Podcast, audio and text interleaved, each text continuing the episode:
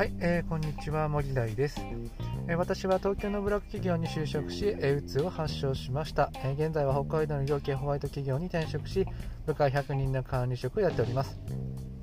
えこの番組は部下100人を持つサラリーマンがもっと楽しく働くヒントや会社に頼らないで頼らない生き方について、え配信する番組となっております。はい、えー、というわけで今日はですね、えー、火曜日ですね。うーんと、今日もね、会議でいろいろあってですね、まあ、まあ、部下がね、えーとまあ、ちょっと給与面のところでの不平不満がね、えー、結構爆発しちゃったっていうところで、まあ、うちね、組合があってね、あの団体交渉とかやってるんですけれども、そこでね、えーと経営陣にね、えーとすごく、えー、爆発しちゃったということで給料がね下がるっていうようなことがあって、えー、もうやる気をねみんななくしてしまっている状況になってますね。えー、というわけで、えこれから、えーと、どうやって、えーと、モチベーションを上げていこうかみたいな、ね、ことを、ね、話し合いましたけれども、まあえーとまあ、給与だけがね、えやる気ではないし、もうちょっとね、もあの内的なね動機づけやりがいとかなんかをね少しね与えてあげた方がいいんじゃないかみたいなことを話し合いましたけれどもちょっとね、ま、周りはまんまりピーンと来てないところもあるかなというふうに思います、えー、今日はね、えー、っと否定ばかりする人の特徴についてねお話ししていきたいかなというふうに思います。えー、っと否定ばっかりする人の特徴はですねまず1つ目はねえ、まあ否定する人本人がですねできない自分が許せないということですよね。自分ができないから相手をね否定して自分の方が上だというようなねあの自分のねポジションを守っているようなところもあります。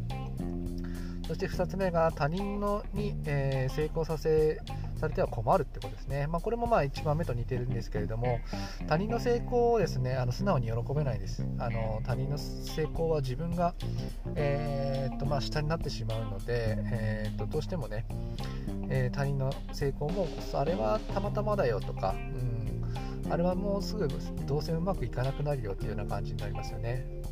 で次3つ目。自分の立場を守るために必死、まあ、これがねやっぱり根本的な原因になると思います。